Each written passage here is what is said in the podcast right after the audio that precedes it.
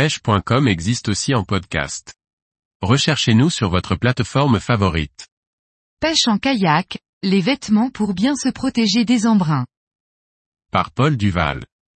Pour pêcher de façon agréable en kayak, il est nécessaire de se protéger des embruns, surtout lorsque les températures sont fraîches. L'emploi de vêtements étanches est très utile pour sortir en toute saison.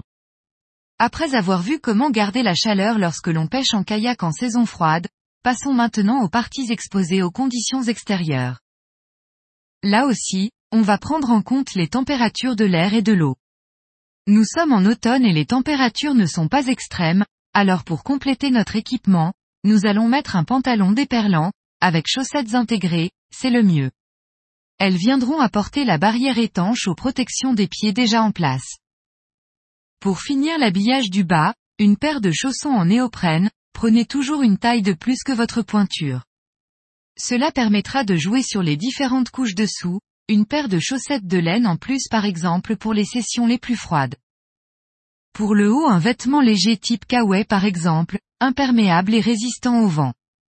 Ce sera suffisant pour la saison automnale, il faut penser que par-dessus tout cela on porte le gilet. La tenue sera complétée par une paire de gants spécifiques pêche. Pour ma part, je porte des mitaines, et quelquefois des gants complets, en début de session hivernale, à base de néoprène et de kevlar. Ce sont des gants fins qui permettent de pêcher en les gardant aux mains pendant toute l'action de pêche. Pour les sessions plus froides, on va garder l'habillement de départ, en rajoutant un vêtement polaire par exemple dans les couches au-dessus du néoprène, toujours en adaptant l'épaisseur du néoprène c'est surtout sur les couches extérieures que l'on va apporter quelques modifications. Au pantalon déperlant, je vais préférer une salopette étanche, toujours avec chaussettes intégrées et munies de la fonction pissette. Il est important, l'hiver, de pouvoir se soulager facilement d'une envie pressante, surtout après avoir avalé trois ou quatre cafés. Cette salopette dispose aussi d'une ceinture acérée. Par-dessus, je vais mettre un blouson type vêtement de car, avec un joint de colle en néoprène, que l'on retrouve également au niveau des poignets afin de renforcer le côté barrière étanche. Le blouson dispose aussi d'une capuche et de poches à fermetures étanches.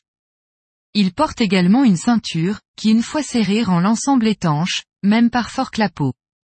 Vous resterez ainsi complètement sec en dessous. Pour les sorties encore plus froides, en plein cœur de l'hiver, il existe aussi des combinaisons intégrales, complètement étanches.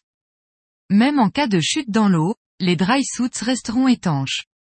Un équipement conçu pour les plus frileux d'entre nous, j'en connais qui les mettent même l'été.